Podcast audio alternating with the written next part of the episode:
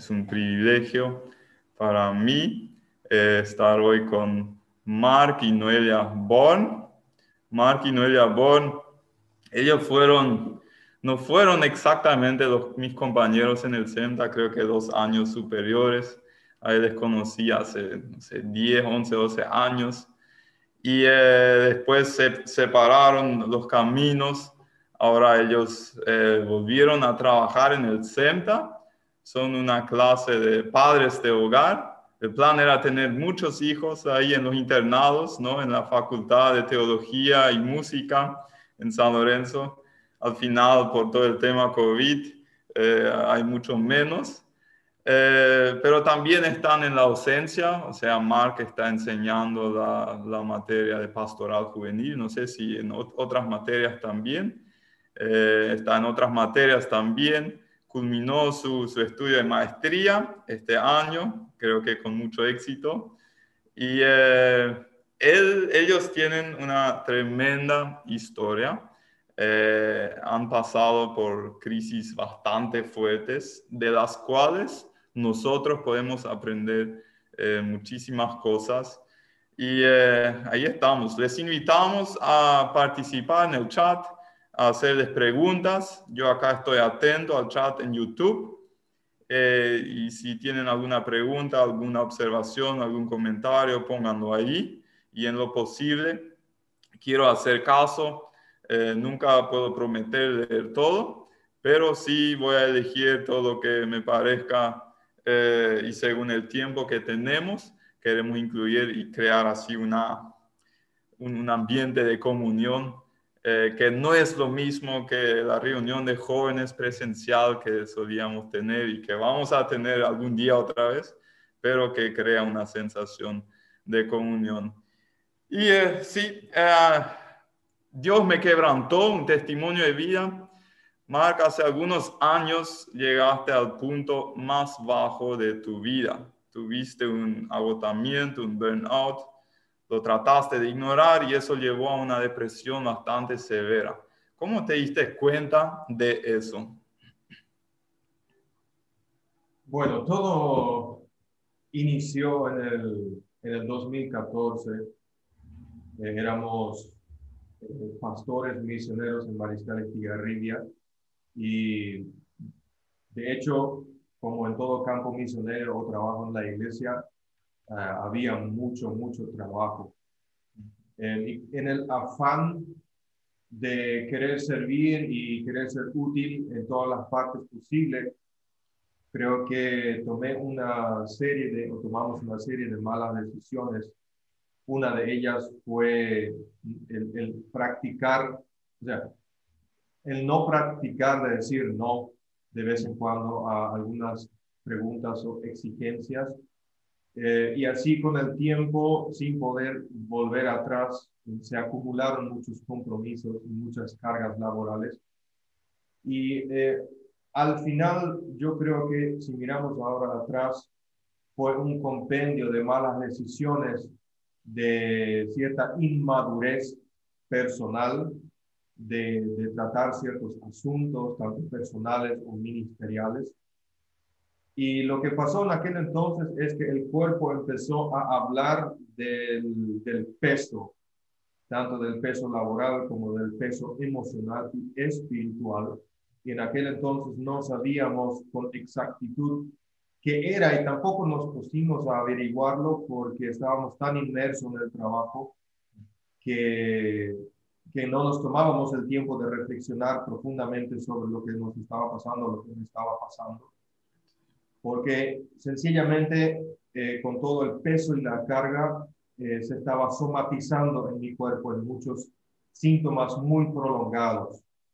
Eh, y por lo tanto, como que iba de mal en peor, pero tampoco veía, no podía, y ahí se mezcla un poco con, con el tema también del, del orgullo personal de, reconocer mi propia vulnerabilidad y limitaciones y de volver un poco atrás y decir algunas cosas que no. en vez de hacer eso, yo acudí a la ayuda médica, pero solamente la, de, con los medicamentos, pero eso después de un muy largo tiempo de que mi amada esposa me haya rogado de buscar ayuda. Eh, eso es otra faceta de lo que yo podría describir como mi orgullo personal, eh, de no querer buscar ayuda, de decir, bueno, Dios ya sabe mi condición, ya me, va, ya, ya me va a ayudar, yo estoy trabajando para Él y que con eso pensemos que está todo solucionado. Al final es más una cuestión de orgullo personal que realmente un servicio con Dios. Eh, y, y, duró mucho tiempo hasta que, bueno, ni siquiera yo tomé la decisión de buscar ayuda, fue ella la que hizo una cita médica con un psiquiatra y me dijo solamente tal día tienes una cita y te vas a ir. O sea que yo ya estaba eh, a tal punto que no, no, me, no me estaba dando cuenta cuán mal realmente estaba y bueno, y eso llevó a, a que yo tampoco no busque ayuda. Y a partir de aquel día pensé que todo se iba a estar solucionando de a poquito porque la medicina estaba haciendo realmente un, efecto positivo, pero eh, solamente busqué ayuda en ese sentido, en la farmacología. Y luego de dos años nosotros salimos de Mariscal Estigarribia porque necesitábamos también un cierto cambio de aire, queríamos apuntar hacia otros horizontes y eso fue otro momento donde nosotros, bueno, realmente yo pensé que eso también iba a eh, colaborar a la solución completa, pero llegó el punto en donde me vi confrontado con un estresor, estresor severo, lo dice la psicología, que fue un evento común y corriente. Eh, me acuerdo demasiado bien, fue en el año 2018 eh, agosto, eh, un poco más, hace dos años, mm. fui invitado por, el, por un profesor colega mío en el centro aquí de acompañar eh, al cuarto año de teología en un viaje a Honduras. Y eso me puso muy feliz. Pero en ese preciso momento empezó a, a desmoronarse algo dentro mío, lo que hoy en día sé con, con nombre y apellido, que es un pensamiento obsesivo que llevaron a ataques de pánico que al final me llevaron al quebrantamiento total. Eh, y así a fines de octubre del año 2018 me, me internearon, porque también fue una decisión más bien de parte de, de mi esposa y, y, un colega mío aquí en el CEMTA, porque hasta ese punto mi orgullo estaba todavía trabajando y diciendo yo no necesito más ayuda que la medicina pero en común acuerdo yo acepté eh, esa ayuda. Dos semanas en el psiquiátrico Irene en Filadelfia, que yo digo hasta el día de hoy que ha sido mi salvación, porque en, esos, en esas dos semanas eh, Dios realmente me quebrantó y fíjense que inclusive cuando el pastor Rafael puso el título para el foro de hoy, mi orgullo me, mi orgullo me quería decir, oh, pero qué título, que Dios te haya quebrantado, pero qué humillante suena eso. Y fíjense, justamente esa es la cuestión un poco de, del orgullo que sigilosamente se quiere meter en cada área de nuestras vidas, sea palabra, pensamiento o acción.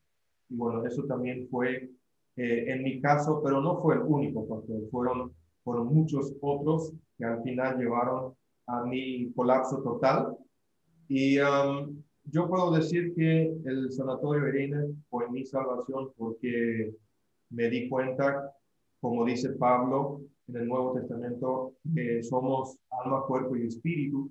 Y yo solamente había hecho caso a una partecita de mi cuerpo y no le había tratado ni a mi espíritu ni a mi alma. Entonces, bueno, la psicología agregaría una cuarta parte, eh, pata a la mesa, que es la parte social. Eh, agreguemos o no esa parte, creo que está eh, implícito en eso, pero ahí empecé a tratar las tres áreas de mi vida. Y a partir de ese momento hasta el día de hoy, yo sigo en tratamiento, yo sigo mejorando, yo en el nombre de Jesús me voy a sanar total y absolutamente, pero ha sido un camino largo, eh, duro, pero muy exitoso y victorioso en Cristo Jesús, pero en este caso eh, apelando a las tres partes, ¿sí? al espíritu, al cuerpo y al alma, y, porque lo que pasa es, si uno de los tres solamente mejora y los otros dos, dos no mejoran, con ese uno hay un desbalance, un desequilibrio, y de esa manera no, no puede haber una mejora integral. Así que en ese momento sí, lo que eh, dije al final, bueno, el quebranto que Dios realmente me quebrantó, sí, realmente me quebrantó, quebrantó mi orgullo para darme cuenta que no soy autosuficiente, que, que dependo de Él y dependo de otras personas mm, para, mm. Poder, para poder seguir mejorando y para seguir en ti. Antes de profundizar algunas cosas que mencionaste, me gustaría preguntarle a Noelia, eh, ¿cómo hiciste eso? O sea, Mark dijo que de alguna manera le obligaste a hacer una cita eh, con el psiquiatra. ¿Cómo, fue esa experiencia tuya? Hacer algo en contra de la voluntad de tu esposo. Sí, en, en realidad eh, en ese momento eh, uno no se da cuenta de todo lo que está pasando. O sea, el afectado ve cada síntoma aislado. Me duele la cabeza, me duele esto, me duele aquello. Y el que está al lado sí ve diferente. Y llegó un momento donde a mí ya no me parecía que era algo eh, solo físico eh, y que tal vez sería una buena opción buscar ayuda con un psiquiatra. Y fui hablando varias veces con él. Le dije, ¿qué tal si nos vamos tal día? Nos vamos tal día. Y él decía, no, no, ya hoy ya no me, no me duele tanto, ya, hoy ya me siento mejor, eh, voy a quedarme a descansar tal día y seguramente eso va a ser mejor. Incluso teníamos un viaje, viajamos y pensábamos que ese viaje también iba a ayudar bastante al volver de ese viaje. No cambió mucho. Entonces llegó un momento en donde yo dije, hice, llamé al hospital, hice la cita orando y oré mucho y al mediodía le dije, bueno, esta tarde tenemos una cita y vamos a irnos a Filadelfia. Estábamos en Mariscal y teníamos que ir para esa cita a Filadelfia. Y él se quedó contra la espada y la pared y dijo, sí, bueno, vamos, no sé quién me va a decir, pero... Y nos fuimos. Y, y ahí el doctor le explicó algunas cosas, de hecho que en la primera consulta no entendés nada. Sí de, lo que pasa, pero por lo menos un comienzo. y, eh, y sí, estuve orando mucho para que él lo tome mal y le convenza de poder irse. Mencionaste pensamientos obsesivos, Mark. ¿Qué es eso? Eh, un pensamiento obsesivo es un, pensamiento que sin permiso eh, se filtra en tu mente y no puedes dejar de pensar en eso por un largo periodo de tiempo hasta tal punto que empieza a no permitirte funcionar bien. Eh, el ejemplo fue justamente el, el, viaje al cual yo fui invitado, al cual realmente me quería ir con todas mis fuerzas, eh, porque me gusta sencillamente viajar y estar con la gente y mejor todavía si es gente joven. y, pero el pensamiento obsesivo que se filtró en mi mente a partir del día que se me invitó fue que el avión se iba a caer y yo me iba a morir. Entonces, eso fue un pensamiento que se ancló en mi mente. Traté de hacerle frente muchas semanas, pero dos semanas antes, antes del, del viaje, empezó a ser tan intensivo ese pensamiento que me llevó a tener ataques de pánico. Un ataque de pánico es sencillamente te, te paralizas. Eh, sí, sí, obviamente también hay muchos, muchos síntomas físicos que, que van ligados a este momento, pero eh, lo, lo, que más desespera es que eh, tú estás convencido de que va a suceder algo malo y tú no lo vas a poder evitar, o sea, tú no vas a poder tener el control sobre esa situación. Y bueno, eso sencillamente me, me, colapsó, me, me trabó absolutamente la, las habilidades de pensar razonablemente, eh, de sacar el sueño, el apetito, y sencillamente las cosas comunes del día a día, el funcionamiento común del día a día. Eh, y fue eso justamente lo que al final también me llevó a la depresión. Y, obviamente ese fue el diagnóstico después, ¿sí? Con pensamiento obsesivo, y con tendencia de ataque de pánico, porque en la depresión hay, muchos diferentes tipos. Y es algo con lo cual, principalmente con, con los pensamientos obsesivos, lucho hasta el día de hoy eh, sobre aquellos donde yo como persona no puedo tener el control. Y eso es una cuestión que es muy importante entender y yo, yo tuve que aprender y madurar en eso. Eh, así que eh, eso básicamente de eso se trata el pensamiento obsesivo. O sea, están relacionados con, con, un, con un tremendo impulso de querer controlar todo. Absolutamente, querer controlar todo y si tú no lo puedes hacer o si percibes que no vas a poder tener el control, sencillamente hay un cortocircuito. Es, voy a meterme porque es interesante ver cómo Mark le encanta conducir el vehículo. Sí. En un vehículo él puede arriesgarse lo que sea porque él está en el control. Mm. Pero imagínate esto en un avión. En un avión vos estás ahí, no sabes cómo se está conduciendo. es un sentimiento de gran impotencia y cuando uno está demasiado estresado, eh, cualquier factor fuera de tu control te puede generar eso. Sí, sí. Eh, mencionaron también el tema del orgullo, que el orgullo fue, fue un aspecto clave que llevó a ese colapso. Eh, quisieras hablar un poquito más qué alimentó tu, tu, orgullo y cómo el orgullo te llevó a, tocar fondo.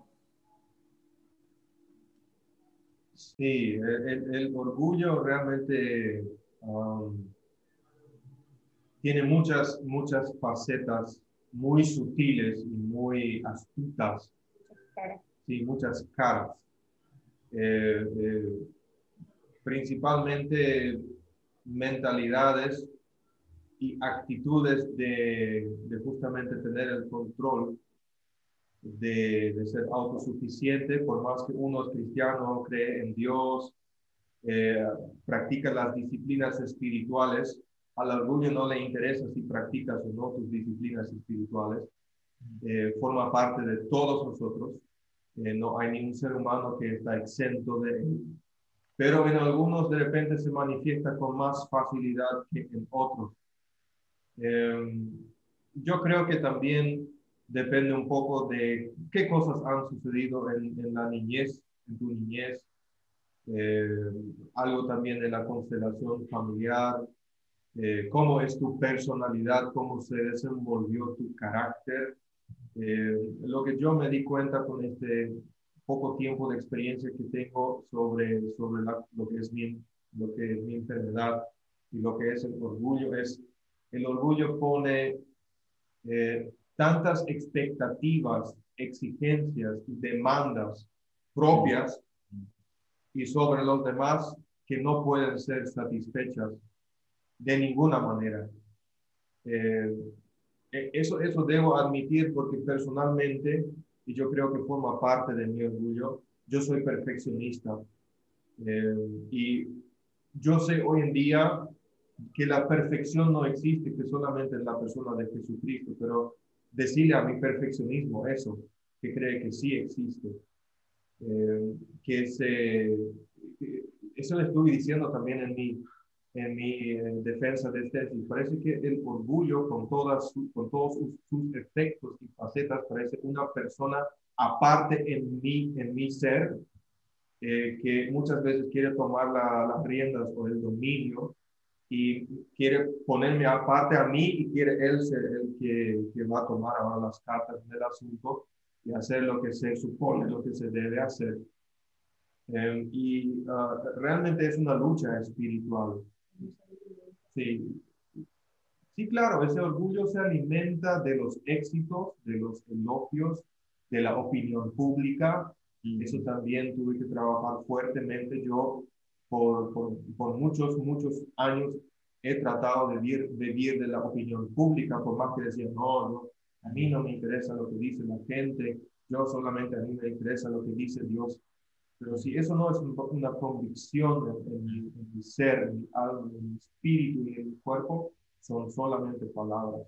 Mm. Y, yo creo que la tendencia más, aún más hoy, eh, está muy latente el, el, el, perseguir afanosamente para poder cumplir las expectativas y las opiniones de las demás personas. Y eso es un juego muy peligroso. Eh, que muy enfermizo, muy dañino para la persona. Mm. Y obviamente ligado con él, eh, creo que hay una cierta falta de identidad también, porque yo con, eso también tuve que trabajar. Mi, mi, identidad como persona, mi identidad como hijo de Dios. Mm. Eh, sí, todas las facetas de la identidad. Y ustedes jóvenes podrían decir, oh, oh ya tenéis más de 30, tendrían que tener resuelto esas cosas en tu vida. ¿Cómo a esta altura vas a eh, pensar todavía en chiquilinas como la identidad que tuviste haber trabajado en la adolescencia? Bueno, les digo que la adolescencia pasa rápido y, si no de repente tienes alguien que te acompaña de cerca o te crees ya lo suficiente maduro, no necesitas ayuda, eh, hay cosas que no se trabajan, no se piensan, no se reflexionan y quedan ahí. Y eh, a la larga te van a pasar la factura. Te lo digo con toda sinceridad y con todo el amor de mi corazón. En algún momento te van a pasar factura. Eh, si ustedes quieren leer buenos libros sobre esto, es un autor, se llama Brennan Manning, es un buen autor que es un sacerdote católico que tuvo un colapso nervioso a los casi 60 años y luchas con su identidad y cuestiones así. A los 60 y cuando leí su libro, mi orgullo se sintió bien que a mí me haya pasado esto, esto un va y viene ahí de, de, Comienza temprano, digo yo, porque también para que los jóvenes tengan en cuenta, eh, uno, está, uno está como que enseñado para hacer bien las cosas, hacer de forma excelente siempre nos piden eso en la escuela, en casa, en todas partes, ¿verdad? Y para la gente que ya tiene esa tendencia al perfeccionismo, entonces eh, son más expectativas por cumplir. Eh, y esto puede pasar también en diferentes áreas de nuestra vida, en la, en la iglesia, en el colegio, en la facultad, de querer eh, hacer eh, todo bien en la facultad, hacer todo bien en, en, la iglesia, hacer todo bien con los amigos, llenar las expectativas de todos, eso es muy agotador y si no se trabaja ya en ese momento vas a llevar eso después a tu trabajo, después a tu, en tu familia y a, a todos lados, una mochila que vos te llevas en la bomba de tiempo. Exactamente. Y muchos somos criados con, con eso, que eh, compórtate bien para que la gente piense bien de vos, ¿no? Y los que trabajan como, usted, como ustedes lo hicieron en, el liderazgo de la iglesia, siempre está el monstruo, ¿no? ¿Qué va a pensar la gente de lo que yo estoy haciendo ahora, ¿no? Es un gran peligro para los que trabajamos en el liderazgo de la iglesia, que eso nos mate. Un, pastor muy sabio nos dijo a nosotros, eh, ustedes pueden dar todo de sí, van a hacer todo y la gente no va a venir a dar gracias. Y nosotros en nuestra inmadurez no comprendíamos eso. Porque uno le escucha así al Señor que ya pasó por y dice así, qué linda frase. Yo también voy a decir eso ah, después, ¿verdad? Pero ahora no, en ese momento no entendíamos, tuvimos que pasar esa etapa para darnos cuenta que realmente nunca vas a llenar las expectativas de la gente y es muy agotador y, y, uno tiene que decir, no, yo no estoy para, para llenar las expectativas de todo el, ni conquistar el amor de todos. Y no todos me van a querer, hay muchas cosas que uno tiene que ir superando en ese proceso. Lo que... sí. Adelante, Rafa. Sí, acá en el chat nos escribe nuestro querido pastor Werner Franz. Dice, Mark, ¿cuáles fueron los elementos de terapia en el sanatorio Irene que tú experimentaste como especialmente sanadoras? Me acuerdo mi primera sesión de consejería con un hombre muy sabio, eh, el licenciado, el pastor Tino Harder. Eh, que me guió en dos facetas muy importantes en esas dos semanas. Eh, uno fue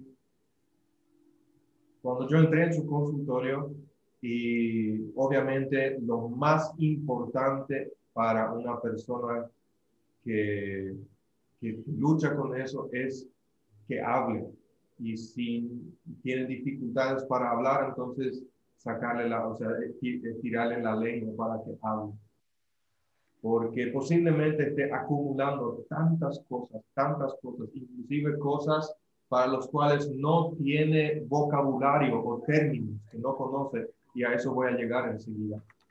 Y lo que él me, después de haber yo hablado creo que dos horas, em, lo que lo que él me dijo es, ¿Qué te parece si tú dejas de luchar y nosotros luchamos por ti y contigo? Y esas fueron palabras para mí muy sanadoras desde el inicio. Que, que yo me dé cuenta que la lucha no era total y absoluta y solamente mía y que sería imposible que yo lo logre solo, y que inclusive era una opción de que yo deje de luchar por un tiempo y que otros me ayuden. Eh, eso, eso fue tremendo para mí. E, eso fue una faceta muy, muy clave en ese tratamiento, de que yo me dé cuenta que yo no voy a poder solo y que tenga la esperanza de que va a haber una persona que sí va a luchar por mí y conmigo. Y eso fue absolutamente importante. Y la segunda faceta en lo cual me guió sobrenaturalmente es expresar mis emociones. Todo lo que yo siento, toda esa, esa parte del alma que quiere hablar de lo que yo siento, de lo que yo percibo, de, de, de, de, lo que pasa en mi interior. Y eso fue, eso fue un proceso duro porque yo lo conocía. las mujeres, las mujeres hacen eso, mal, no los hombres. Las mujeres son las que cursi, que hablan, ¿verdad? Cómo se sienten y se enredan en todas sus historias, eh, que son como espagueti, que al final sí o sí nadie entendió lo que quiso decir, pero al final todas entendieron y los hombres no lo hacen. Y yo creo que eso es un estigma a nivel general de los hombres, de que ellos no deben sentir quizás. Sí, no deben llorar, tenemos que ser hombres fuertes, tenemos que ser los que siempre tienen la mente fría y clara con todas las soluciones y si no las tenemos, bueno, quizás no eres lo suficientemente hombre. Y, y ahí me enfrenté con esa realidad de que yo ni siquiera sabía los nombres de algunas emociones que yo tenía. Mm. Entonces, tanto él como luego también mi psicóloga eh, con la cual tuve muchas sesiones cuando volvimos aquí a, San Lorenzo, me tuvo que presentar los nombres de las emociones a ver si era eso.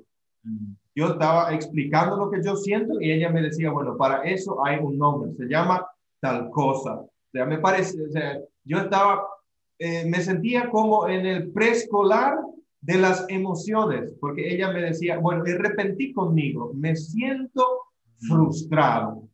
Y yo jamás había usado la palabra frustrado como una emoción. Y realmente eso es lo que estaba sucediendo dentro mío. Frustrado ya es una grosería ya. Sí, inclusive, inclusive en, la jerga eh, evangélica de iglesia, ¿por qué frustrado? Si Dios está contigo, ¿quién contra ti? ¿Por qué vas a estar frustrado? ¿Por qué? Y esto es, Entonces, realmente había también ciertos paradigmas en ese sentido que, que fueron rompiéndose donde me di cuenta, yo tengo derecho de ser ser humano y de sentir esas cosas. Y yo creo que en ese tiempo yo eh, entendí, o sea, empecé a entender los salmos mucho mejor que antes, cuando los salmistas realmente como el Salmos, Salmos 13 es un salmo de queja, el tipo está, está frito de la vida, no quiere saber nada. Y sencillamente le está, le está, le está echando caña y, leña y fuego al Señor. Y yo ok, ¿por qué? ¿Hasta cuándo? Decime un poco. Pero claro, eh, eso fue pasando con el tiempo, ¿sí? Para apoyar un poco lo que dice Mark, él al salir de Irene, nosotros hablamos muchísimo. Pasábamos horas y horas hablando porque él al fin empezó a hablar en primer lugar y también empezó también eh, algo para agregar a la pregunta del pastor eh, lo, que él, lo que a él le hizo muy bien también de ahí es empezar a tener una rutina saludable. Mm. Eh, porque ahí te enseñan a tener una rutina saludable. A tal hora el mate con tu oración, a tal hora contemplación, a tal hora desayuno, un desayuno saludable, disfrutar el desayuno. a Marco le decía fruta y avena, eso, ¿qué? ¿Dónde se pone eso? y él vino, quiero avena, así era. o sea, empezar a tener esa rutina de vida saludable es el trabajo también de ahí. Y creo que eso le ayudó muchísimo porque él mantuvo eso por mucho tiempo y hasta ahora, ¿verdad? Su desayuno, su esto, cuando no hace esa rutina es como que eh, algo falta. De a poco se fue también siendo más flexible, pero para el comienzo uno necesita eso, para ubicarse otra vez en el mundo, ¿verdad? Y eso es bueno saber para cualquier joven también, ¿no? Para dar es, eh, estabilidad en el área emocional, que, que la rutina eh, es una gran bendición para, para apoyar eh, esa parte. Y la parte de ocio también, que, que estar sentado en, en, algún momento está bien también, que tener momentos de ocio es importante, que que hacer algo que te gusta, pero que es trabajo otra vez, no es descansar. Cosas mm. así, él se fue aprendiendo, ¿verdad? Eh, no, por acá voy a escribir algo mientras tomamos tereré, ¿verdad? Mm. Eh, no, eso no es descansar.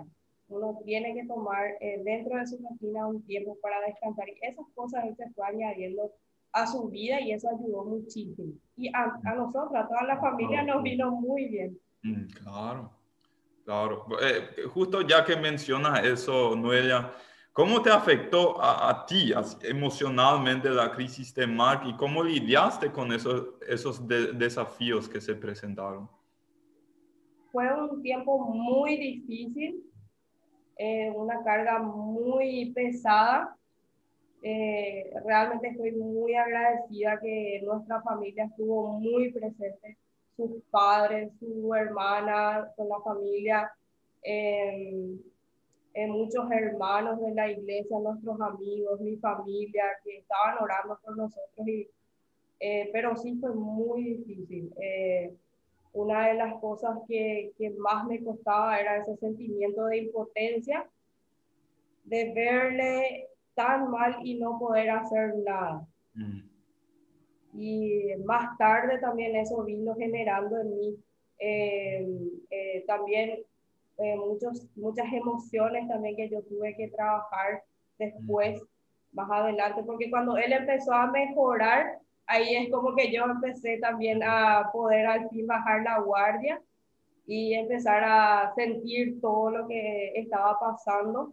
Y ahí juntos tipo nos levantamos, yo busqué también ayuda porque yo, yo necesité también buscar ayuda y creo que eso es algo importante porque no solamente la persona que está pasando por esa crisis necesita buscar una ayuda en esas tres áreas, sino que toda la familia también, eh, la persona que está acompañando.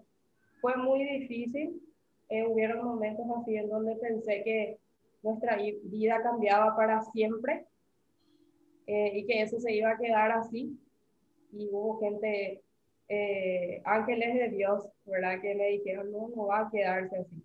todo va a cambiar y va, va a estar bien, todo va a estar mejor. Y hoy realmente es, es así.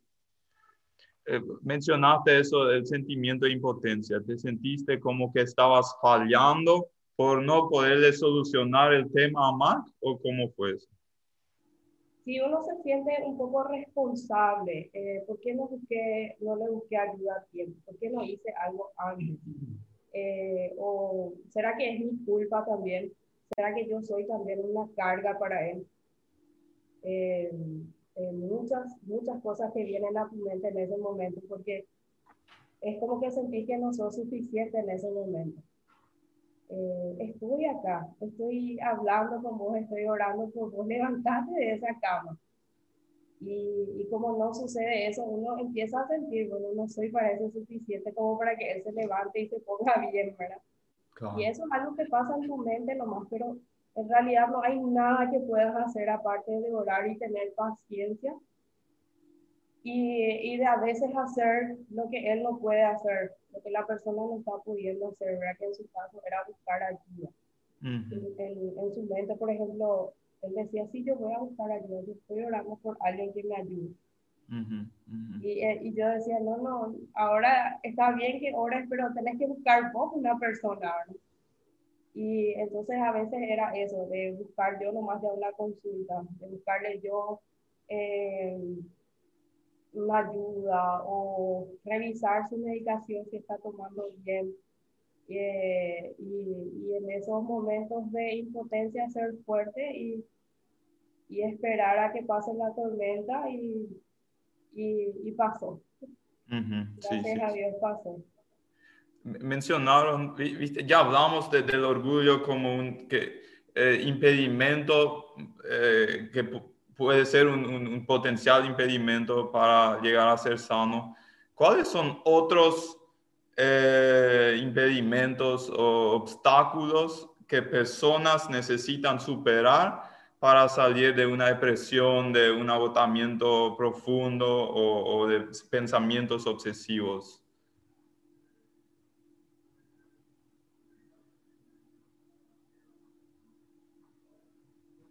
Casi iba a decir, bueno, e, es una cuestión de prácticamente superarse a sí mismo. Eh, pero a ver si puedo explicar esto. Eh, hay un pequeño librito de Timothy Keller que se llama La respuesta del espejo, que es un librito que me gusta mucho, eh, en el cual él prácticamente invita al lector a ponerse frente a un espejo de manera figurativa o casi, casi espiritual y eh, confrontarse a sí mismo. Eh, él habla también ahí del orgullo, del ego humano eh, y, y qué, qué, hacemos realmente para alimentar ese ego humano o cuán fuerte está dentro de nosotros ese ego humano. y en ese libro él da algunas pautas muy interesantes de qué nosotros podemos hacer como personas para ir superando y algunas de ellas estoy recordando ahora. Lo que me ayudó mucho es, por ejemplo, yo tengo margen de error. O sea, puedo tener un margen de error, yo puedo cometer errores. Mm. Eh, debo, saber, debo saber que tengo límites que no tengo el control, eh, que soy vulnerable y no solamente debe, no, no solamente saber que lo soy, sino también cuando sea el momento hacérselo saber también a otros que yo soy vulnerable, que yo no soy una persona perfecta y que soy una persona frágil y que tengo sentimientos y emociones. y, y, eso fue para mí o sea, ha sido para mí hasta el día de hoy un aprendizaje muy duro, pero muy efectivo, que no puedo decir que lo estoy dominando. ¿eh? Eh, realmente es muy, es muy difícil de tener la conciencia de que inclusive de parte de Dios tenemos el permiso para cometer errores, tenemos el permiso para estar eh, frustrado y sentir las emociones con, con las cuales Él nos ha creado y que está bien ser vulnerable, o sea, está bien inclusive llorar si nuestro Jesús, Señor y Salvador, Maestro, lloró no solamente en, una oportunidad, entonces eh, eso forma parte de un, de, un, de un ser emocional, de donde brotan lágrimas, sea de tristeza, de angustia, de lo que, como se llame esa emoción. Entonces, esas son cuestiones, creo que más bien personales, eh, las cuales tenemos que poner una vez frente a nosotros para confrontarlos con nosotros mismos. Esto fue un concepto que yo aprendí también en el hospital psiquiátrico. Eh, había un tiempo durante la siesta que teníamos que estar en nuestra pieza de 12 del mediodía hasta las 2, eh, 2 o 2 y media de la tarde. Y como que la primera semana principalmente tenía todavía bastante eh, síntomas de ataques de pánico, cero siesta de dormir, nada así, tipo, era el peor tiempo de todo el día. Y em, en vez de estar torturándome en mi cama, no pudiendo dormir, eh, empecé a confrontarme conmigo mismo y pasar tiempo conmigo. Y ahí me di cuenta que yo creo que inclusive en estos días donde nosotros como seres humanos eh, cada vez estamos eh, tentados a ser más individualistas, eh, apuntando a los éxitos, a los logros, a los alcances, a los objetivos y metas, y estamos tan, tan, con tanto trabajo y tanto, bueno, ahora en la pandemia capaz ni tanto, ¿verdad? Pero en, los, en, la situación normal estamos en tan un, trajín tan apretado que no tenemos tiempo para nosotros mismos de, pasar tiempo, bueno, con Dios y con nosotros, ¿verdad? Que aprendí de un libro que se llama eh, El líder que brilla, de David Cornfield, que son las siete cualidades de un líder que brilla, y me gusta mucho como él lo desglosa. Primero es relación con Dios, luego es relación conmigo mismo, y luego viene la familia y así en ese orden prioritario. Y, esas son cuestiones muy personales que la persona debe decidir poner en el espejo y, mirarse a sí mismo y decir, bueno, ¿qué es lo que yo eh, debo modificar? Pero para eso, dependiendo un poco en el estado en que uno está, va a necesitar ayuda profesional para acompañar este proceso. La vez pasada cuando hablamos de esto me mencionaste la autovictimización como un, peligro también en esa situación. ¿Cómo es eso? ¿Podrías profundizar eso un poco más?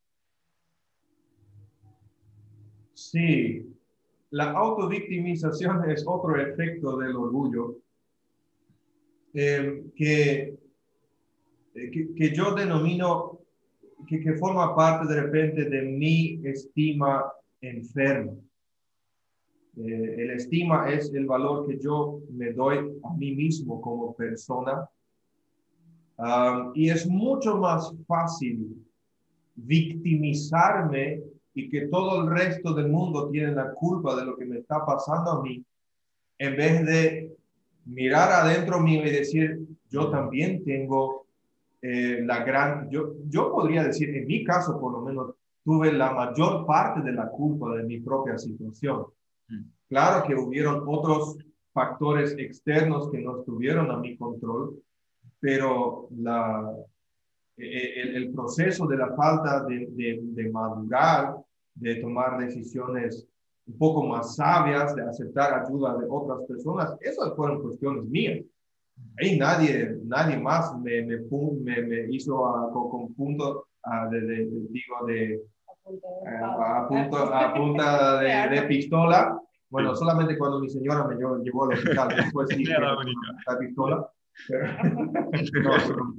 Pero, eh, eh, que, que, yo diga en mí mismo, yo soy culpable y, y necesito ahora hacer algo para poder eh, conseguir algunos cambios o modificar algunas mentalidades o algunas conductas o algunos paradigmas que yo tengo, eh, ahí la autovictimización es sencillamente eh, encerrarse en sí mismo.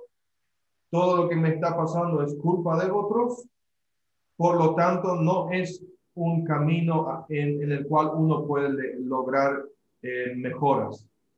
Eh, sencillamente, la autovictimización es prácticamente una autosentencia de quedarse en ese punto de quiebre donde uno está en ese momento.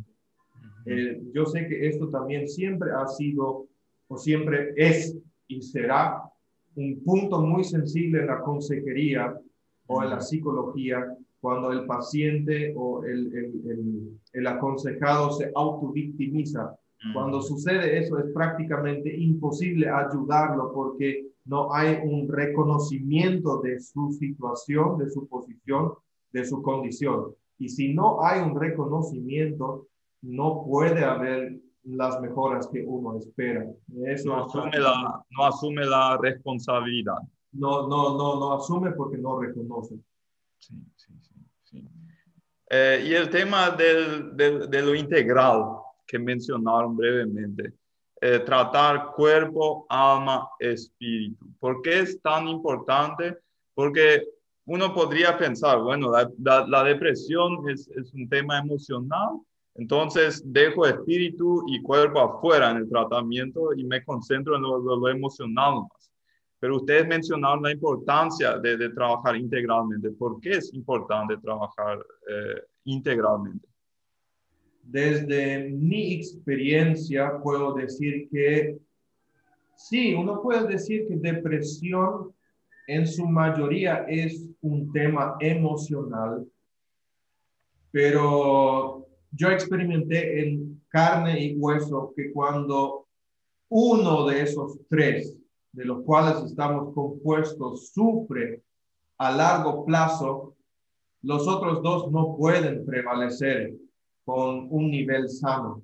Sí o sí, la parte espiritual y la parte física van a sufrir eh, si es, por ejemplo, algo emocional. En mi caso, todo mi físico se deterioró porque el cuerpo estaba hablando lo que el alma estaba sucediendo.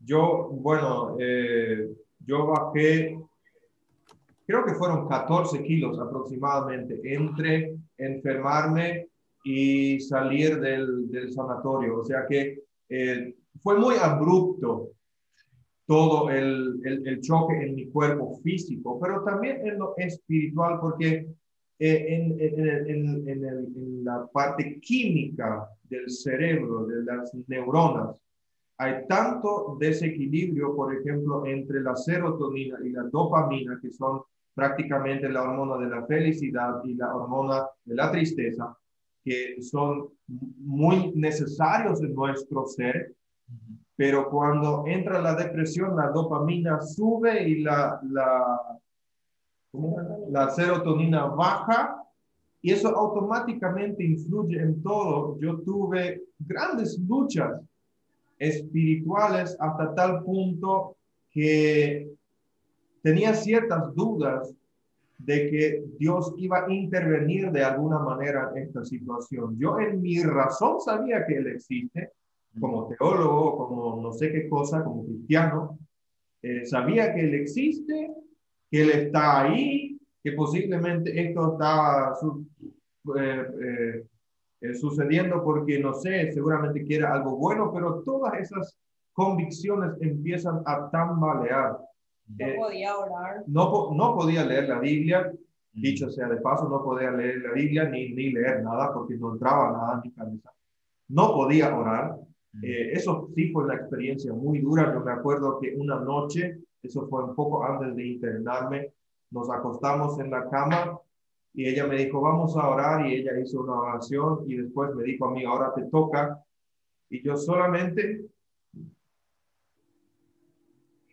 Ella súper presionada. eh, solamente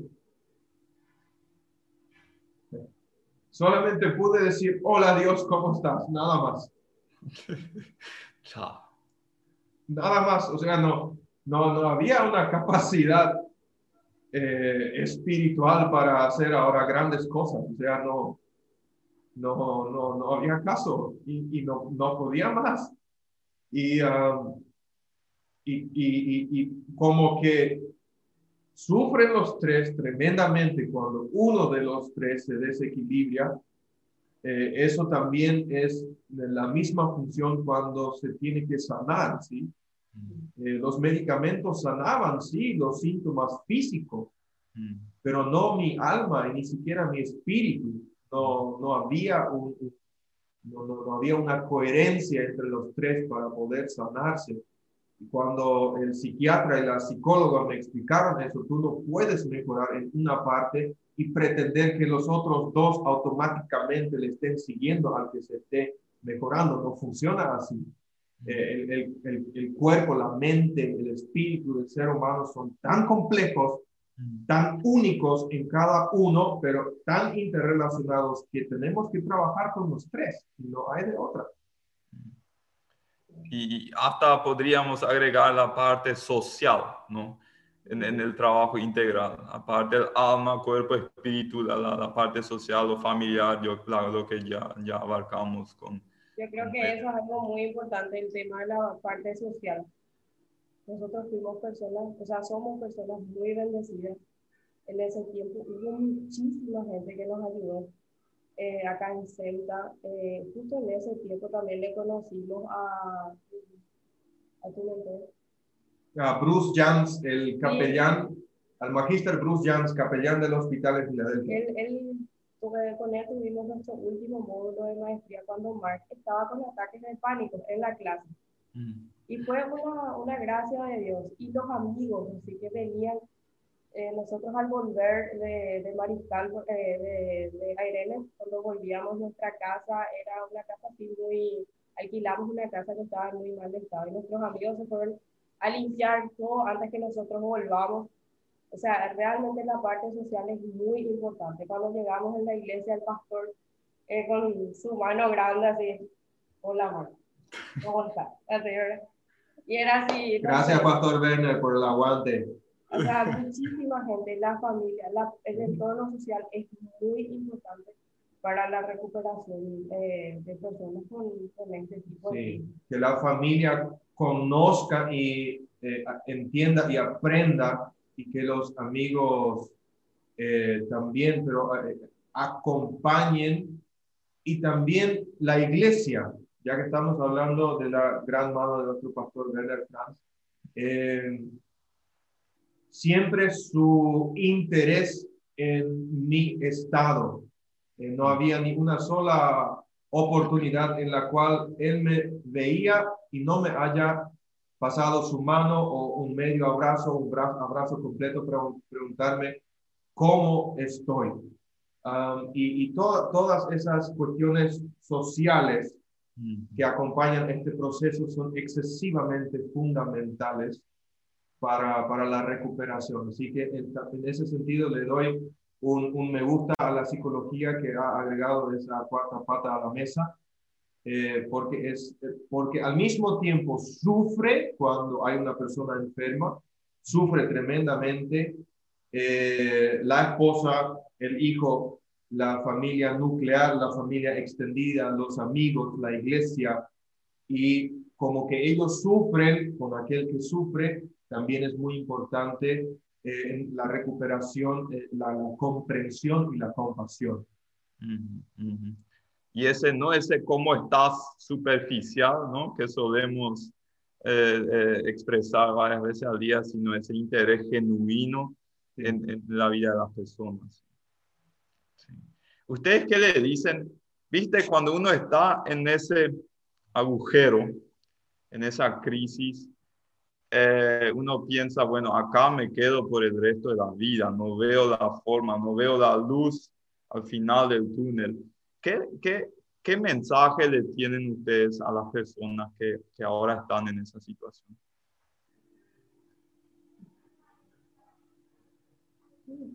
Que sí se puede, que si uno se propone y busca ayuda y cumple, eh, si no se victimiza y, y, y, busca realmente ayuda, sí se puede. En esas tres áreas, buscar ayuda en la parte espiritual, en la parte emocional, buscar ayuda en la parte física también, que uno no tenga miedo a esos tabús que hay o, o ese estigma que hay acerca de los psiquiátricos o de los medicamentos, acerca de los psicólogos también. Eh, ellos están para ayudar y que realmente ese es su trabajo. Y mm. uno no puede eh, creer y no puede entender hasta que se siente mejor que había sido, se podía estar tan bien. Eh, eso era la, nuestra experiencia. Si no podíamos creer que el ajuste del medicamento exactamente con el control, estar ahí internado y que te controlen cada día, a ver cómo te está yendo con el medicamento, eh, es, es, muy bueno. Entonces, buscando ayuda eh, y, y, y, teniéndole a Dios en medio de todo ese proceso, sí se puede. Yo estuve una vez eh, en, en, eh, mientras estábamos en la casa de mis suegros, todavía después de salir nomás de, de Irene, eh, Mark estaba así sentado en una parte, muy mal, y mi hijo, nuestro hijo tenía, era chiquitito, todavía tenía como tres años, y yo entré, no, le vi tan mal a Mark que entré adentro y empecé a llorar. Y justo mi hermana me llamó y me dijo, ¿qué tal estás? empecé a llorar, empecé a llorar muchísimo y le dije, estoy mal porque, no sé, parece que esta va a ser mi vida ahora. Nosotros tenemos que irnos acá, de acá dentro de una semana y Mark tiene que trabajar. ¿Cómo mm. va a ser eso? Y en ese momento veía todo oscuro. Pero él realmente hizo un trabajo muy duro, él, él puso de su parte y nuestra familia nos ayudó muchísimo. Eh, a Mark, su papá le tuvo que llevar al psiquiátrico. Yo no puedo imaginarme cómo habrá sido eso, era llevarle a hijo y tener que dejarle ahí. Nuestra familia fue espectacular en ese tiempo y ellos estuvieron a nuestro lado y se puede salir adelante, se puede eh, superar y estar bien y tener una vida normal y sentirse bien, sentirse eh, bien en el sentido de que puedes respirar. Yo comparo siempre eso, yo soy asmática y cuando al fin empecé mi tratamiento para el asma, me di cuenta que había sido se puede respirar mejor. Y así también es en estos casos eh, de depresión o de ansiedad o de ataques de pánico. Se puede mejorar si uno busca ayuda. Mike, ¿tenés alguna observación para finalizar nuestra conversación? Sí.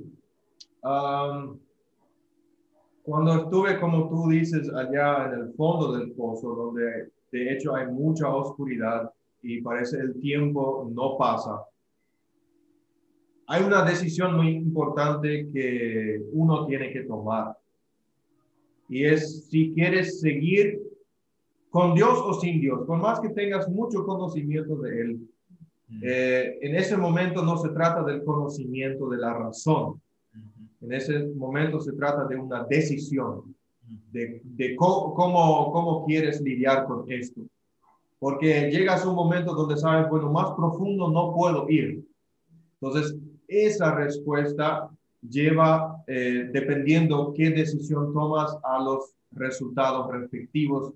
Yo tuve que tomar esa decisión y dicho sea de paso y con mucho énfasis, eh, yo tomé la decisión de hacer esto con Dios. Y si lo hacemos con Él y con todas las demás facetas que hemos mencionado en, esta, en este foro, es muy posible.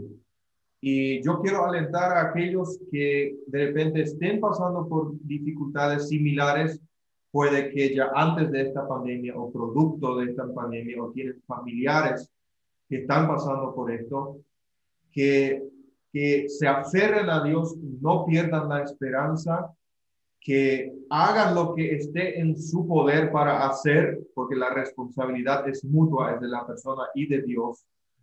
Eh, que hagan lo que, se, lo que está en su poder para hacer y Dios es fiel y justo de cumplir también su parte, pero tiene que ser un trabajo eh, en, en, común unión entre persona y Dios. Así que si yo he podido con la ayuda de Dios, entonces tú también puedes. Yo te quiero animar y eh, que, ese ánimo con el cual el Espíritu Santo nos está ministrando en este momento realmente pueda echar profundas raíces en tu, en tu psique, en tu alma, en tu espíritu, en tu cuerpo, para seguir ayudándote. Qué lindo mensaje de esperanza, ¿no? Que, que están dando a todos que están mirando eso, que realmente se puede, realmente se puede. Hay gente que es capacitada para ayudar y Dios es el más interesado en que podamos vivir una vida plena y Él tiene un gozo y una paz que sobrepasa todo entendimiento y eso quiere darnos. Y acá tenemos un testimonio y una comprobación viva de eso.